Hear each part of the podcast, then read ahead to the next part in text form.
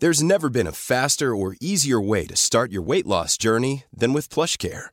PlushCare accepts most insurance plans and gives you online access to board-certified physicians who can prescribe FDA-approved weight loss medications like Wigovi and Zepbound for those who qualify. Take charge of your health and speak with a board-certified physician about a weight loss plan that's right for you. Get started today at plushcare.com slash weight loss. That's plushcare.com slash weight loss. plushcare.com slash weight loss. Porque el mundo actual no se entendería sin la economía y los negocios. Acompaña a Mario Maldonado, el columnista de negocios más joven y objetivo del periodismo financiero, en su programa Bitácora de Negocios.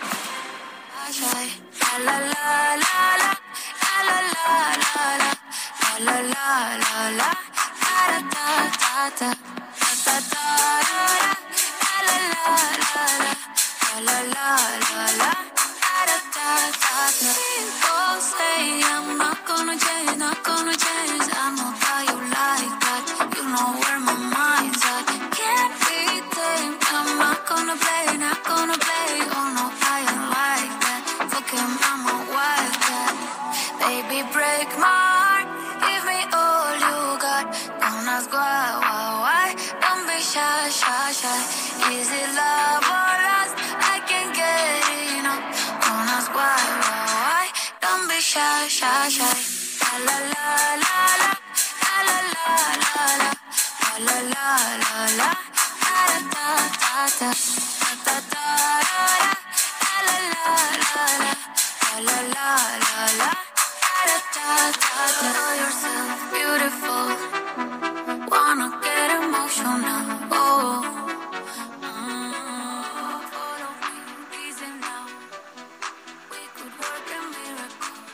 ¿Qué tal? ¿Cómo están? Muy buenos días. Bienvenidos a Bitácora de Negocios. Yo soy Mario Maldonado. Me da mucho gusto saludarlos en este lunes 21 de marzo de 2022, inicio de semana. Hoy es un día feriado, el natalicio de Benito Juárez, o por el natalicio de Benito Juárez. Este lunes no hay operaciones bancarias y pues buena parte de los trabajadores están de descanso por el día feriado de este lunes 21 de marzo de 2022. Nosotros estamos aquí al pie del cañón en Bitácora de Negocios transmitiendo en vivo como todos los días. Son las 6 de la mañana con 5 minutos tiempo del centro de México y comenzamos Bitácora de Negocios en este lunes con un poco de música antes de ir con toda la información.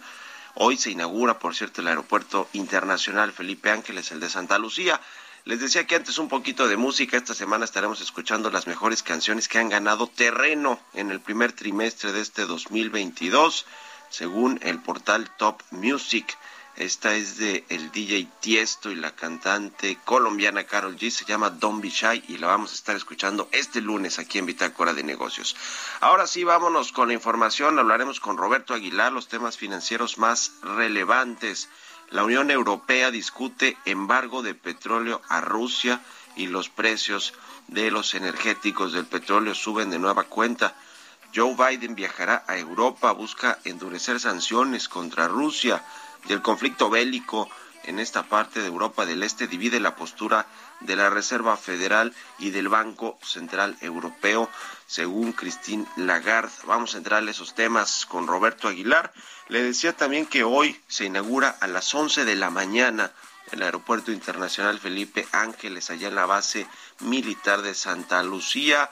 Vamos a hablar pues de eh, cómo está el día en la agenda del presidente López Obrador, que va a hacer su conferencia mañanera como todos los días, pero estará por supuesto presente en la inauguración de este aeropuerto. 1.500 invitados va a haber entre pues empresarios, funcionarios del gobierno, gobernadores, eh, funcionarios del gabinete del presidente, de Morena, en fin, 1.500 personas en esta inauguración del primero de los cuatro grandes proyectos de infraestructura del presidente Andrés Manuel López Obrador. Vamos a tener todos los detalles de esta inauguración hoy del Aeropuerto Internacional de Santa Lucía, que por lo pronto de internacional solo tendrá un vuelo de Venezuela, de una de las eh, aerolíneas, de la aerolínea estatal de Venezuela a nuestro país. Le vamos a entrar a ese tema. Hablaremos también con Paul Sánchez, nuestro experto en temas de energía, analista del sector energético. Si aprueban la reforma eléctrica, la Comisión Federal de Electricidad deberá invertir 10 mil millones de dólares. Eso dice la calificadora Fitch Ratings. Y vamos a analizar este tema con Paul Sánchez y también le traemos a los temas del el petróleo, de los hidrocarburos, con el conflicto bélico entre Rusia y Ucrania. Y hablaremos también, como todos los lunes, con Angie Chavarría, ella es columnista de El Heraldo de México, sobre el fracaso que ha sido el INSABI, esta institución que sustituyó al Seguro Popular para pues darle cobertura de salud a los mexicanos que no tienen un eh, IMSS, por ejemplo, que no están registrados ante el IMSS o que no tienen el ISTE, el INSABI, pues quiso hacer esas veces de eh, el Seguro Popular de llevarle cobertura y servicios de salud a los mexicanos, a la población desatendida, no ha logrado ese objetivo y luego lo pusieron a comprar medicinas y fue un desastre. Ya no tendrá esa eh, posición el INSABI de ir a comprar los medicamentos, sino el IMSS en un nuevo organismo que se creó como pues muchas cosas se sacan de la manga en el gobierno del presidente López Obrador. En fin, le vamos a entrar a todos estos temas este lunes aquí en Bitácora de Negocios, así que quédense con nosotros. Son las seis con nueve minutos de la mañana y nos vamos al resumen de las noticias más importantes para comenzar este lunes. Lo tiene Jesús Espinos.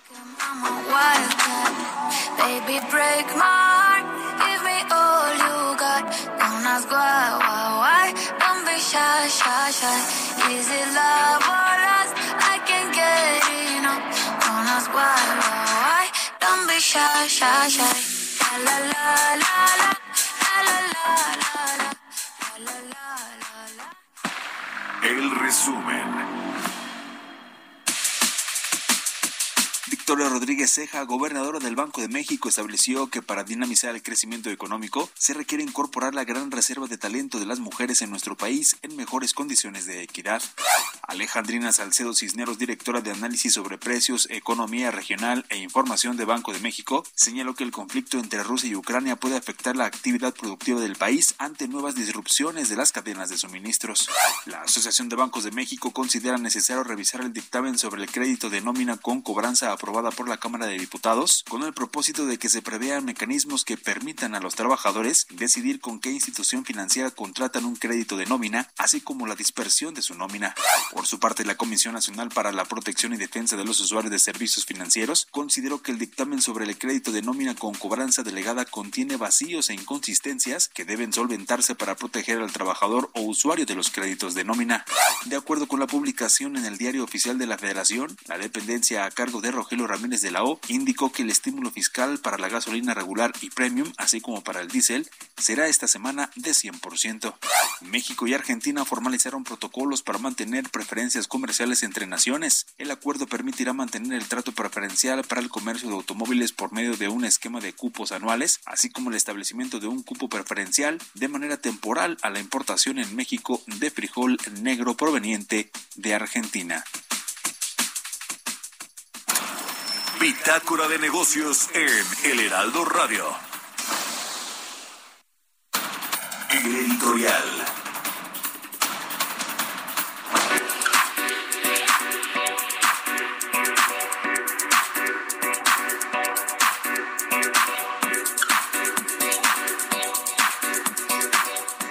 Pues ya le decía, este lunes se inaugura oficialmente el Aeropuerto Internacional de Santa Lucía en la base militar eh, de eh, pues eh, Felipe Ángeles que se va a seguir utilizando como base militar pero también tendrá un aeropuerto con operaciones comerciales. Le decía que están invitados más o menos 1.500 personas entre funcionarios de gobierno, del gabinete, secretarios de Estado, gobernadores. por supuesto va a estar el presidente Andrés Manuel López Obrador, los titulares de la Secretaría de la Defensa Nacional, quienes fueron los militares quienes construyeron este aeropuerto internacional de Santa Lucía, va a estar el secretario de Marina, van a estar empresarios y por supuesto la prensa, los reporteros, los medios de comunicación cubriendo este evento que el presidente López Obrador pues se anunció al inicio de su gobierno junto con otros tres, la refinería de Dos Bocas, el Tren Maya y el corredor transísmico que eventualmente serán inaugurados en los próximos meses y años en lo que termina el gobierno del presidente López Obrador. Pero bueno, los detalles de este aeropuerto, dijo el presidente López Obrador que no iba a costar más de 70 mil millones de pesos, que no iba a ser un aeropuerto fastuoso como sí lo iba a ser el de Texcoco, que canceló, por cierto, con una consulta popular antes de que tomara oficialmente la presidencia de la República, pero ya era presidente electo. Y bueno, pues resulta que costará más, por lo menos esos datos son los que se tienen de presupuestos oficiales del gobierno federal, de datos de la Auditoría Superior eh, eh, de, la, de la Función Pública, la, la auditoría que pues se hace todos los años a las cuentas públicas de cómo se ejercen los recursos. Bueno, según todos estos datos, costará por ahí de 120 mil millones de pesos en lugar de 70 mil que dice el presidente del observador iba a costar. Es decir, han habido sobrecostos importantes para esta obra de infraestructura, que ciertamente sí se terminó en un tiempo récord en menos de tres años, y eso habla bien del ejército, de los ingenieros del ejército, pero pues la, la duda es el costo-beneficio que va a tener este aeropuerto, si va a ser funcional, si va a tener varias operaciones. Va a iniciar con siete vuelos, con siete operaciones de las aerolíneas mexicanas y le decía de una eh, aerolínea venezolana que es del Estado venezolano. Parece ser que no es una alternativa real para los usuarios de los aeropuertos, de las aerolíneas que operan actualmente en el Benito Juárez, este aeropuerto que sigue y seguirá siendo el más importante para el Valle de México. No se logrará esta conectividad eh, entre los tres aeropuertos importantes del Valle de México, que es por supuesto el Benito Juárez, el que tiene más operaciones actualmente, el de Santa Lucía, que será inaugurado hoy, el de Toluca, este, esta red de aeropuertos metropolitanos que dijo el gobierno federal iba a venir a complementar Santa Lucía, pues no se va a lograr. Lo que quisiera el gobierno es que muchas aerolíneas eh, dejaran parte de su operación en el Benito Juárez, donde dicen, por cierto, está saturado, y se pasaran a Santa Lucía. El Benito Juárez, para que se dé una idea, movió en el 2021, que siguió siendo un año complicado por los estragos de la crisis del COVID-19, movió 36 millones de pasajeros el año pasado y en el 2019 que tuvo un récord fueron 50.3 millones. ¿Cuántos va a mover Santa Lucía? Esa es la gran pregunta, si va a ser un aeropuerto realmente eh, con operaciones eh, importantes. No va a ser internacional, por lo menos al inicio, salvo esta aerolínea venezolana con Viasa que tendrá un vuelo, una operación eh, al parecer diaria, porque no se sabe si será diaria o semanal. Pero México, por ejemplo, no puede abrir nuevos vuelos a los Estados Unidos porque no tiene esta categoría de seguridad aérea, esta calificación de seguridad aérea y dicen que se puede recuperar en junio, pero eso está por verse todavía. Y el otro asunto, el gran asunto que hoy traen los diarios eh, mexicanos es cómo se construyó este aeropuerto, cuántos eh, pues eh, contratos opacos y sospechosos se entregaron sin que realmente se conozca quiénes son estas empresas. Algunas empresas dicen que son fantasmas según los reportes de los medios eh, y que bueno, pues eh, hay opacidad finalmente en la forma en la que se entregaron los contratos del aeropuerto y que bueno, pues al, al haberlo construido el ejército y será operado y administrado por el ejército y una nueva empresa que administrará proyectos de infraestructura en México, pues ahí quedará eh, la duda de si el ejército eh, y los eh, pues integrantes de la Secretaría de la Defensa realmente actuaron de forma correcta en la entrega de los contratos, en las licitaciones y en el ejercicio de los recursos públicos que pues ahí están los reportajes donde hablan de que no ha sido transparente, sino al revés, opaco y hay contratos sospechosos. En fin, estaremos pendientes hoy de la inauguración, de lo que digan allí en Santa Lucía, en el Felipe Ángeles, lo mismo el presidente López Obrador, que hará su conferencia matutina, le decía previamente la inauguración, como todos los días, y también pues eh, lo que tendrán que decir los integrantes de las Fuerzas Armadas al inaugurar este aeropuerto. Así las cosas. ¿Ustedes qué opinan? Escríbanme en Twitter, arroba Mario Mal y en la cuenta arroba Heraldo de México. Economía y mercados. Roberto Aguilar ya está listo como todos los días. Mi querido Robert, muy buen día, ¿cómo te va?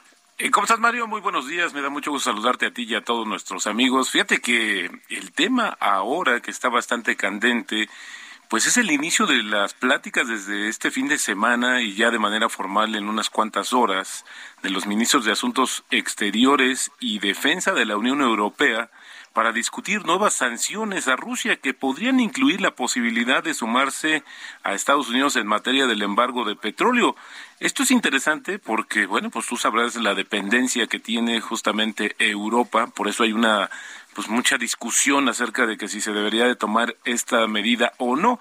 Y ya el Kremlin respondió que Europa se vería muy afectada en caso de un embargo del petróleo ruso, lo que afectaría el equilibrio energético del continente, pero no afectaría a Estados Unidos, mientras que los precios del crudo Brent subían más de 3 dólares, eh, ya superando los 111 dólares por barril, y los precios del gas británico y holandés subían en su mayoría en una jornada volátil, ya que los flujos de gas ruso más estables y de gas noruego más elevados no han logrado aliviar la preocupación por los cortes de suministro y los pronósticos de un tiempo más frío para la próxima semana. Así es que hoy es una de las situaciones que mantiene ahí muy nervio, eh, con mucho nerviosismo a los mercados, eh, básicamente por esta situación, porque bueno, pues el, eh, Rusia es responsable del 40% del consumo del gas en eh, Europa y bueno, pues eh, cerrar la llave sí se significaría una cuestión bastante complicada para todos los países. Y mientras tanto te comento que los mercados bursátiles de todo el mundo caían, ya que los combates de Ucrania continúan sin señales de un alto al fuego,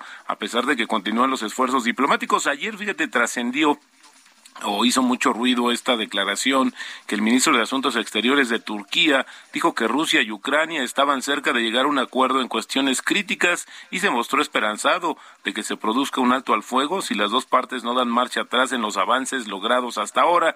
Sin embargo, eh, pues ayer también Rusia dio pues prácticamente un ultimátum para que Ucrania pues eh, se rindiera específicamente en este puerto de Mariupol donde bueno pues está justamente muy asediado y atacado y Rusia decía, bueno, hay que eh, eh, darse por vencido a los ucranios, a ucranianos por esa parte para cambiarlo o canjearlo por un, una serie de corredores humanitarios, pues para tratar de movilizar a todas las personas que están prácticamente atoradas en aquella población. Interesante lo que está sucediendo, así es que mensajes encontrados, pero por lo pronto no hay una situación así tajante, sólida, sobre el avance de las negociaciones entre Rusia y Ucrania. Y por otra parte, también te comento, eh, Mario, que los dos bancos centrales más importantes del mundo no estarán sincronizados en un futuro próximo, ya que la guerra en Ucrania tiene efectos muy diferentes en sus economías. Esto lo dijo la presidenta del Banco Central Europeo, Christine Lagarde. La Reserva Federal de Estados Unidos, como lo comentamos, subió la tasa la semana pasada y apuntó una serie de nuevas subidas apenas unos días después de que, de que el Banco Central Europeo dijera que no tenía prisa por subir sus tasas de interés, que está, están en mínimos históricos, aunque siga deshaciéndose de, su programa de estímulos extraordinarios. También te comento que el dólar bajaba eh, frente a las principales divisas, mientras que los inversionistas esperaban declaraciones más tarde del presidente de la Reserva Federal de Estados Unidos, Jerome Powell, y de otras autoridades del Banco Central, justo para obtener pistas sobre el curso de la política monetaria, que bueno, ha quedado marcada que por lo menos habrá seis incrementos este año de un cuarto de punto. Y bueno, el Consejo de Estabilidad Financiera, por sus siglas en inglés, está examinando de cerca el uso de los criptoactivos en esta guerra de Ucrania por preocupaciones de que puedan ser utilizados para evadir las sanciones occidentales a Rusia. El sector de las criptomonedas está a la defensiva en medio de advertencias de los legisladores estadounidenses y europeos de que las empresas de activos digitales no están a la altura en el cumplimiento de las sanciones financieras occidentales impuestas a Rusia tras la invasión a Ucrania. Algunas bolsas de criptomonedas incluso han rechazado los llamados por cortar todos los usuarios rusos, lo que suscita la preocupación de que las criptomonedas pueden ser utilizadas como una forma de eludir las sanciones. Mari, bueno, y fíjate que a raíz de esta situación de la debilidad relativa del dólar, pues el tipo de cambio está cotizando en estos momentos en 20.40, Mario. Con esto ya tenemos una apreciación mensual, bueno, de 0.29% y en el año de 0.4%, pero al final del día eh, favoreciendo justamente por esta debilidad del billete verde. Y la frase del día de hoy, el destino de un inversionista lo marca su estómago, no su cerebro. Esto lo dijo en su momento Peter Lynch.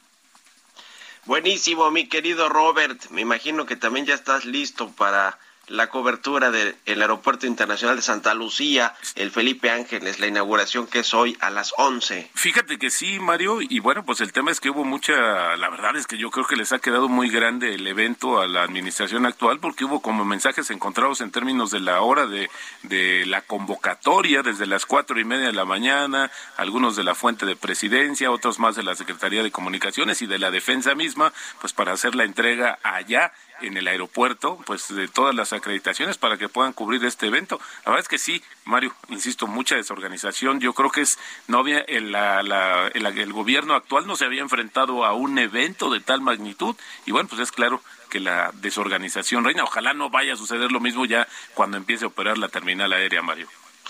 ¿Cuál es tu pronóstico del número de operaciones que pueda tener este aeropuerto, Robert? ¿Realmente va a ser una alternativa?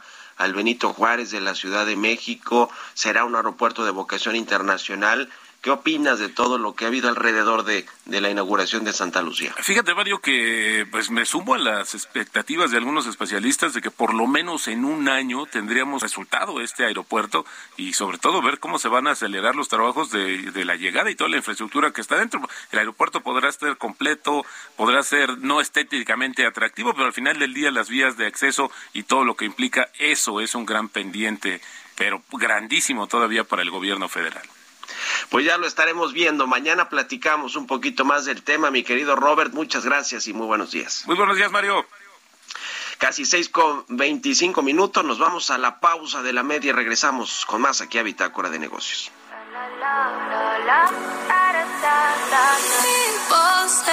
I'm not gonna change, not gonna change. I know that you like that. You know where my mind's at. Can't be tamed. I'm not gonna play, not gonna play. Oh no, I ain't like that. Fuck him, I'm a wildcat. Baby, break my heart. Give me all you got. Continuamos en un momento con la información más relevante del mundo financiero en Bitácora de Negocios con Mario Maldonado. Regresamos. Estamos de vuelta en Bitácora de Negocios con Mario Maldonado.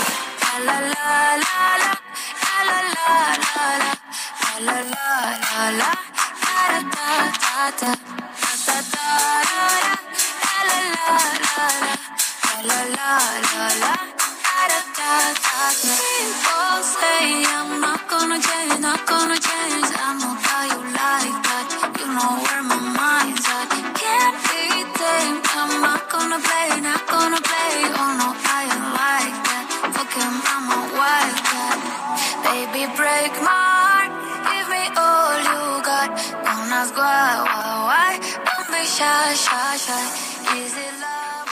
Ya estamos de regreso aquí en Bitácora de Negocios. Son las seis de la mañana con 30 minutos, tiempo del centro de México. Regresamos con, eh, pues en este eh, lunes, inicio de semana, es lunes de puente, el día feriado en México por el natalicio de Benito Juárez, el expresidente mexicano que nació precisamente un 21 de marzo, pero de 1806 allá en San Pablo, Quelatao, Oaxaca. Y bueno, pues además el presidente López Obrador ha dicho que pues es eh, uno de los, eh, el mejor presidente que ha tenido México, así lo considera el actual presidente de la República, Andrés Manuel López Obrador. Many of us have those stubborn pounds that seem impossible to lose, no matter how good we eat or how hard we work out. My solution is PlushCare PlushCare is a leading telehealth provider with doctors who are there for you day and night to partner with you in your weight loss journey. They can prescribe FDA-approved weight loss medications like Wagovi and Zepbound for those who qualify. Plus, they accept most insurance plans. To get started, visit plushcare.com slash weight loss. That's plushcare.com slash weight loss. Y además, pues ha hablado de que tiene muchos de los principios juaristas incrustados en el gobierno de la autodenominada Cuarta Transformación, así que pues con, con, más razón es un día feriado y con más razón hoy es, el, es la inauguración de el aeropuerto internacional Felipe Ángeles, el de Santa Lucía, que tanto pues ha presumido y quiere presumir el presidente López Obrador. Pero regresamos escuchando un poquito de música de fondo, como todos los días. Esta semana estamos escuchando canciones que han ganado terreno en el primer trimestre de este año, según el portal Top Music, y esta que escuchábamos es del DJ Tiesto y de Carol G, se llama Don't Be Shy. Con esto nos vamos al segundo resumen de noticias con Jesús Espinosa.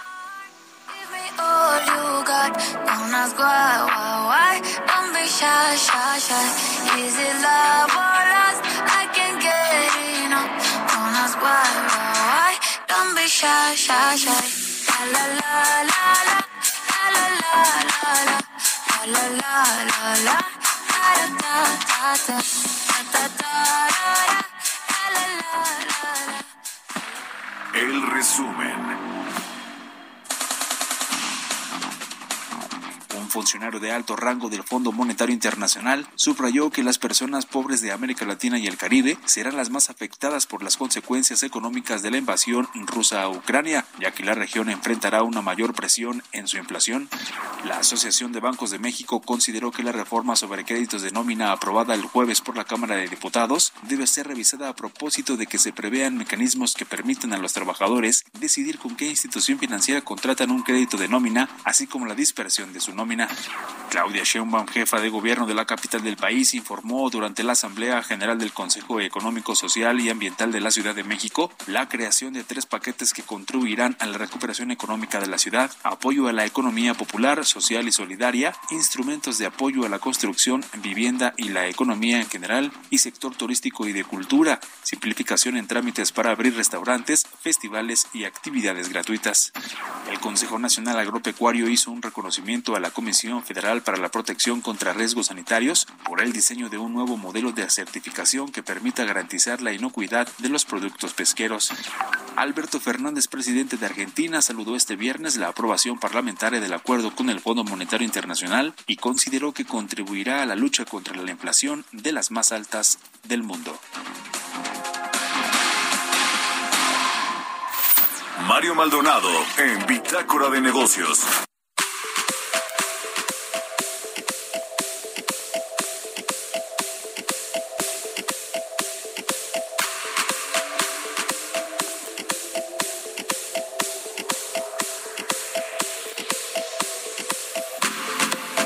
Información en Bitácora de Negocios.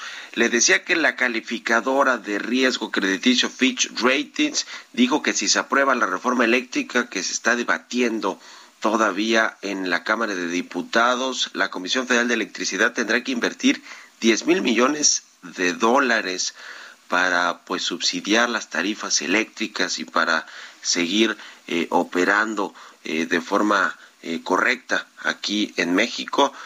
Así que, bueno, pues 10 mil millones de dólares en los próximos 15 años suena a muchísimo dinero, pero estos es los cálculos, son los cálculos que hizo la ratings porque la CFE tendría que realizar las inversiones, todas las inversiones prácticamente para la generación de energía eléctrica en el país y ya no la iniciativa privada que pues eh, es la que invierte también mucho dinero, sobre todo en las plantas de energías limpias. Vamos a platicar de este tema con Paul Sánchez, él es analista del sector energético y socio de la consultora Perceptia 21. ¿Cómo estás, Paul? Buenos días.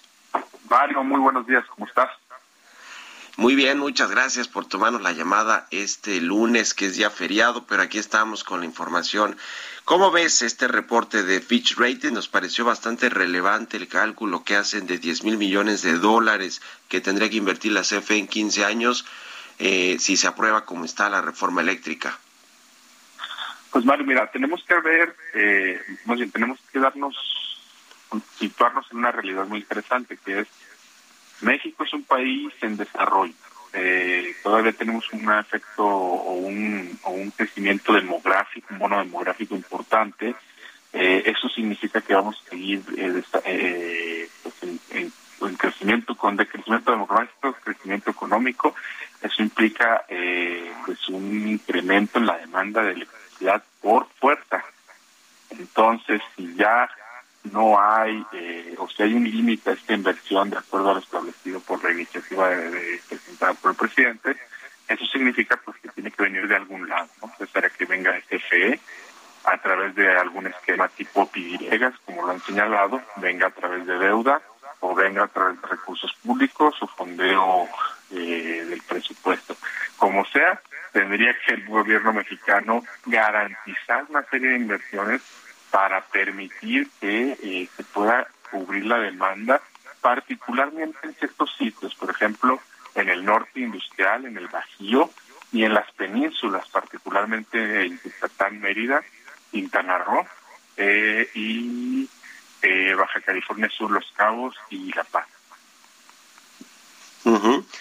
Se ve, pues, cuesta arriba, difícil que el gobierno mexicano que el Estado a través de la Comisión Federal de Electricidad pues retome eh, todas estas inversiones, el control realmente de la energía eléctrica, aunque es lo que quiere, ¿no? Y, el argumento ahí, Paul, te pregunto también esto, pues es la seguridad energética del país, es decir, que la producción de la energía eléctrica la tenga el Estado a través de la CFE, como sucede, dicen en el gobierno mexicano, en muchos países europeos, como el caso de Francia, me parece que creo que es el modelo eh, de, energía eléctrica o de, proveeduría de energía eléctrica que, que, utilizaron para redactar esta, esta reforma, parte de esta iniciativa de reforma eléctrica, pero que bueno, pues al revés podría eh, ser insuficiente el presupuesto que tiene la CFE para poder realizar inversiones y mantener estable el suministro de energía eléctrica, que creo que ese es el tema, ¿no? Además de las tarifas, es la estabilidad de todo el mercado y de y del sistema eléctrico.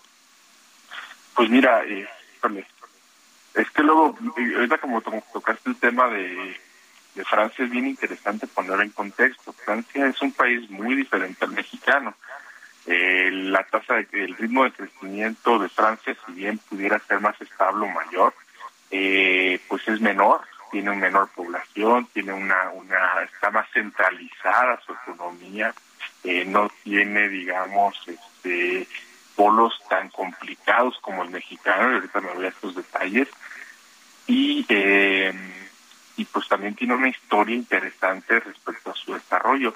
Sin embargo, muchas veces utilizamos el modelo francés o, se dice el modelo francés, pero solamente se dice la parte de generación. Es que el modelo francés CDF produce, no sé, setenta y tantos o noventa y tantos por ciento de la energía a través de sus centrales nucleares, pero no te dicen el resto de la historia. El modelo francés está desregulado, hay órganos autónomos, hay un regulador de energía, hay un mediador de la energía, es una especie de Profeco Plus eh, que te ayuda a los consumidores a que tengan mejores eh, oportunidades de acceder a la energía. Y aquí está la parte interesante, está desintegrada la industria de distribución, está desintegrada la industria de transmisión y hay competencia en la comercialización. Esa es la parte que se nos olvida luego, porque allá tú lo puedes cambiar. Si bien, digamos, la CFE francesa genera la electricidad, tiene que venderle a una serie de distribuidores, una serie de, comercializadores que terminarán eh, dándote mejores opciones de precio y eso es la, la, la, gran diferencia. Allá sí puedes elegir quién te compras. Acá te estarían forzando a que genere un monopolio otra vez donde tienes que tener un solo comprador, un solo vendedor de energía, no solo para los hogares, sino para toda la industria, todos los comercios, todos los sistemas de, públicos de servicios. ¿Cómo ves eh, pues la, la reforma? Porque ya acabaron estos foros de discusión, de análisis, de debate, el Parlamento abierto de la reforma eléctrica en la Cámara de Diputados y pues eventualmente tendrá que llegarse a un consenso entre las fuerzas políticas de la Cámara de Diputados para sacar esta reforma eléctrica. Hay quien dice que Morena, pues eh, eventualmente sí va a ceder en muchos eh, de los puntos, para eh, lograr que pase por lo menos un documento inicial en, en, las votaciones del Pleno, en las comisiones, y hay quien dice que no, que no se van a mover prácticamente nada y que van a buscar pues convencer allá al PRI para que eventualmente vote a favor de esta coalición morena PT verde. ¿Qué esperas tú? ¿Cuál es tu pronóstico de lo que suceda con esta reforma? Pues mira, creo que independientemente del resultado, el mensaje es muy claro. Eh, hay una negociación política que se, eh, pues se discutirá tras bambalinas, ¿no? Y eso creo que lo hemos mencionado en otras ocasiones. Eh, sería ingenuo pensar que no hay vasos comunicantes desarrollándose fuera de los parlamentos abiertos entre las dos fuerzas políticas. Sea como sea, eh, pues me preocupa, sí me preocupa, digamos, eh, quién puede quién pueda más, ¿no? Eh, creo que el PRI ahí tiene la posibilidad histórica de eh, abogar por una reforma que no sea tan, eh, tan totalitarista, que te ayude, digamos, que, que, tenga, que ponga al ciudadano en el centro, a la par de que pudiera encontrar estrategias para apoyar algunas de las demandas del CFE, como lo hemos discutido, a lo mejor dar por terminado los esquemas de autoabasto, a lo mejor dar por terminado o, digamos, recalcular tarifas o cosas así, pero sí me preocuparía que se quedaran cosas como los monopolios, quedaran cosas como este famoso 54% de mercado garantizado para CFE, que se quedaran cosas como la transición energética dentro de la CFE. Entonces, yo espero que el PRI eh, tenga eh, yo creo que se ha informado, ha generado estos foros, ya ha encontrado interlocutores. Yo esperaría eh, que al menos pudiera eh, asistir la, la, la historia y, y, tenga, digamos, y abogue por una, una, una reforma que sea para beneficio de los mexicanos. Pues ahí está el punto central que le beneficia a los mexicanos en las tarifas, en la eficiencia de la energía eléctrica, eh, a las industrias, porque finalmente quienes producen eh, eh, artículos, eh, bienes en general, desde las industrias como la automotriz, la industria del acero, la de la construcción, en fin, todos los que son los servicios, los comerciales, pues las cadenas de autoservicio, estas departamentales, en fin, todo, todo este comercio que también utiliza la energía eléctrica como prácticamente todas las industrias, pues requieren que haya pues una, una, un costo de electricidad que que sea pues eh, razonable para sus actividades y eso pues lo que nos dicen las, los libros de economía se genera cuando hay varios oferentes en el mercado, cuando hay, eh, la, cuando hay inversión privada, eh, también pues en, en energías limpias, eh, también eh, cumpliendo estos objetivos de transición energética y no cuando el Estado pues es monopólico y tiene el control de este servicio importantísimo. Así que, que, ya veremos, porque ese es el otro asunto, ¿no? Por los mexicanos sentimos que, que, realmente quien provee la electricidad en los hogares es la CFE y en realidad así es. Pero las industrias, las empresas que generan productos y que los venden a los consumidores tienen un costo fijo muy importante que es la energía eléctrica y ahí también preocupa que no haya que haya un solo oferente o que sea el Estado el que tome las riendas y ya no los privados, ¿verdad? Sin duda, Mario, eh, muchas veces eh, tenemos que considerar, como te decía, que somos un país en desarrollo, necesitamos un, competir con otros países en la atracción de, de inversiones y sobre todo, ahorita tenemos una inflación eh, importante del 7%, eh, si se implementan sin límites los precios de la electricidad, eh, simplemente por una decisión de despachar plantas más caras o por una decisión de tener un monopolio, lo que va a generar eso es que el bolsillo mexicano sea impactado y estemos viendo a lo mejor cifras de doble dígito. Ya, ya creo que con, el, con la presión de los hidrocarburos tenemos por el momento y eso sin duda se va a reflejar también en el costo de la electricidad por el tema del gas natural, como para agregarle también eh, pues otros otros eh, otros elementos a la, a la mesa. Pues sí, tienes toda la razón, ya suficientes problemas tenemos con esta incertidumbre y de lo que sucede con el sector de hidrocarburos, con el petróleo y el gas, como pues para ahora meterle también incertidumbre al tema eléctrico. En fin, así están las cosas en el sector y te agradezco como siempre que nos ayudes a analizarlo. Paul Sánchez, eh, experto del tema energético, socio de la consultora Percepte 21. Gracias y buenos días. Muy buenos días, Mario. Excelente lunes. Excelente lunes para ti también, 6 con 46 minutos. Vámonos con las historias empresariales. Historias empresariales.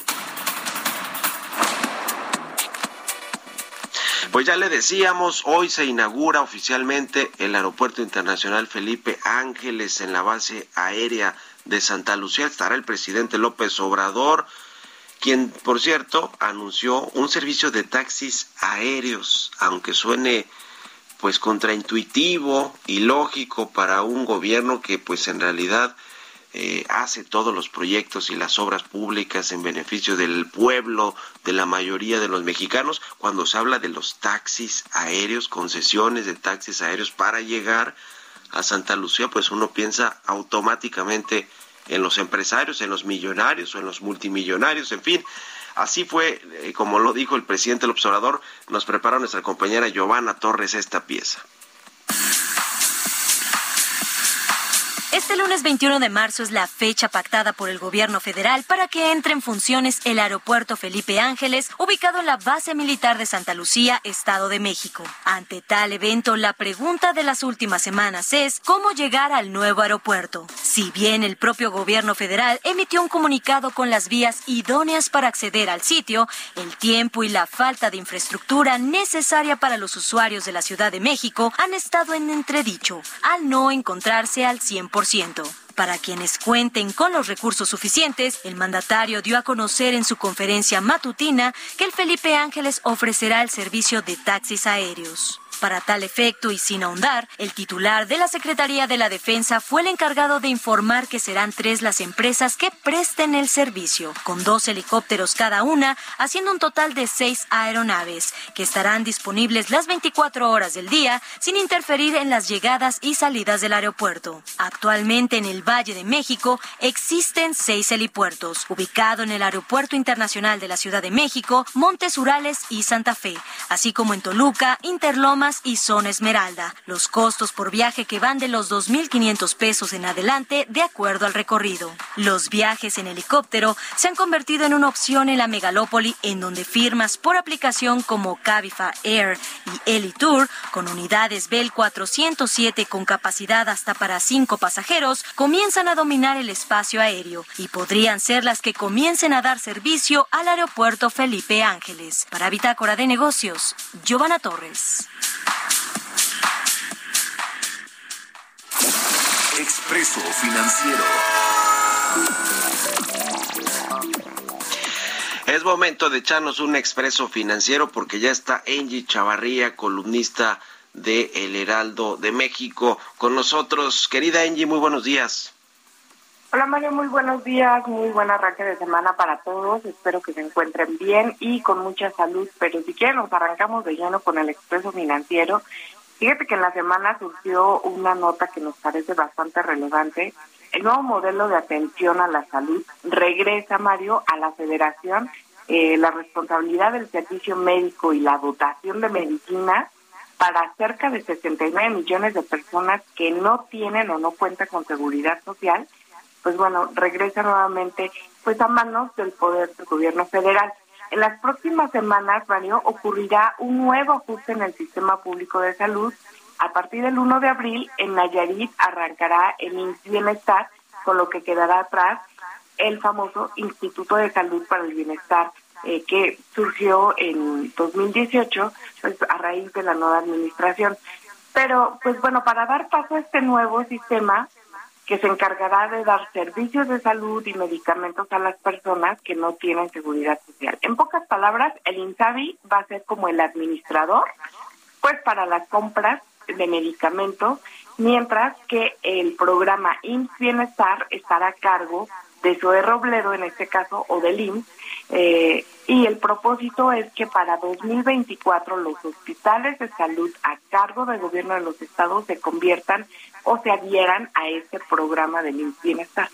Por lo pronto ya Guanajuato alzó la mano y dijo que no le va a entrar porque ellos están operando de manera exitosa. Presentó de hecho ante la Secretaría de Gobernación la semana pasada sus resultados y después hablaremos un poco cómo organizan ellos. Pero eh, lo que es relevante aquí, Mario, es que el problema es que el IMSS, eh, Bienestar como tal, pues es un sistema eh, que quieren implementarlo.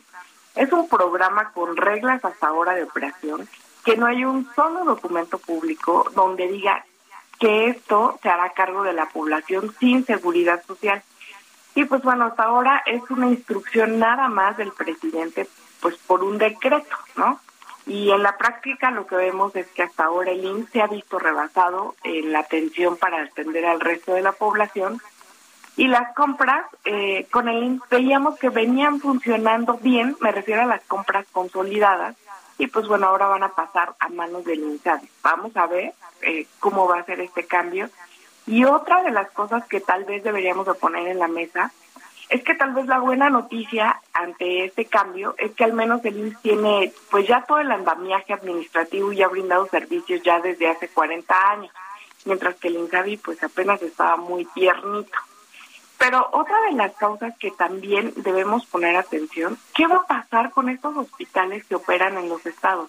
Porque no van a ser tan fácil de adherirse a este programa. Algunos han sido rentados por el gobierno y eh, pues bueno, no, no van a poder ser expropiados como tal. O sea, hay muchas dudas como tal. En, en el INSABI no se acabaron de poner las reglas y pues ve lo que sucedió y no sabemos cuál va a ser el resultado de este nuevo esquema. Pues sí, la verdad es que ha sido un fracaso en, en realidad el INSABI, que es como dices, pues es un organismo nuevo que arrancó con este gobierno, pero no ha podido eh, realmente cumplir su función de cobertura social en, en temas de salud. Eh, y ahora pues eh, con los medicamentos tampoco ha funcionado este esquema con la UNOPS y con el INSABI para adquirir los medicamentos en el extranjero y distribuirlos en los centros de salud y hospitales en México, sobre todo los, los públicos que son los que, los que atienden a mucha gente. Eh, ojalá que funcione este IMSS Bienestar, que es como dice Senji, eh, ya tienen experiencia en el IMSS en la atención a cliente, a, pues a cobertura social, pues a la población, a los trabajadores que están inscritos ante el IMSS, pero que se duda de que, de que realmente pues puedan con todo el trabajo en el IMSS que ya tienen de por sí que y que hay ineficiencias en muchos lados. Ya lo estaremos viendo y te agradezco como siempre tu colaboración aquí en Bitácora de Negocios, Engie Chavarría. ¿Dónde te puede seguir la gente? Por favor, síganme a través de Twitter, arroba o a través de Instagram, arroba. Perfecto, muy buenos días, muchas gracias y gracias a todos ustedes por habernos acompañado este lunes 21 de marzo aquí en Bitácora de Negocios. Yo soy Mario Maldonado, se quedan en estas frecuencias con Sergio Sarmiento y Lupita Juárez y nos escuchamos mañana en punto de las seis. Muchas gracias y muy buenos días. People say I'm not gonna change, not gonna change. I know that you like that. You know where my mind's at. Can't be tamed. I'm not gonna play, not gonna play. Oh no, I ain't like that. Fuck him, I'm a wildcat. Baby, break my heart. Give me all you got. Don't ask why, why, why. Don't be shy, shy, shy. Is it love or lust? Esto fue Bitácora de Negocios con Mario Maldonado, donde la H suena y ahora también se escucha. Una estación de Heraldo Media Group. Mom deserves the best, and there's no better place to shop for Mother's Day than Whole Foods Market. They're your destination for unbeatable savings, from premium gifts to show-stopping flowers and irresistible desserts. Start by saving 33% with Prime on all body care and candles. Then get a 15-stem bunch of tulips for just $9.99 each with Prime. Round out Mom's menu with festive rosé, irresistible berry chantilly cake, and more special treats. Come celebrate Mother's Day at Whole Foods Market.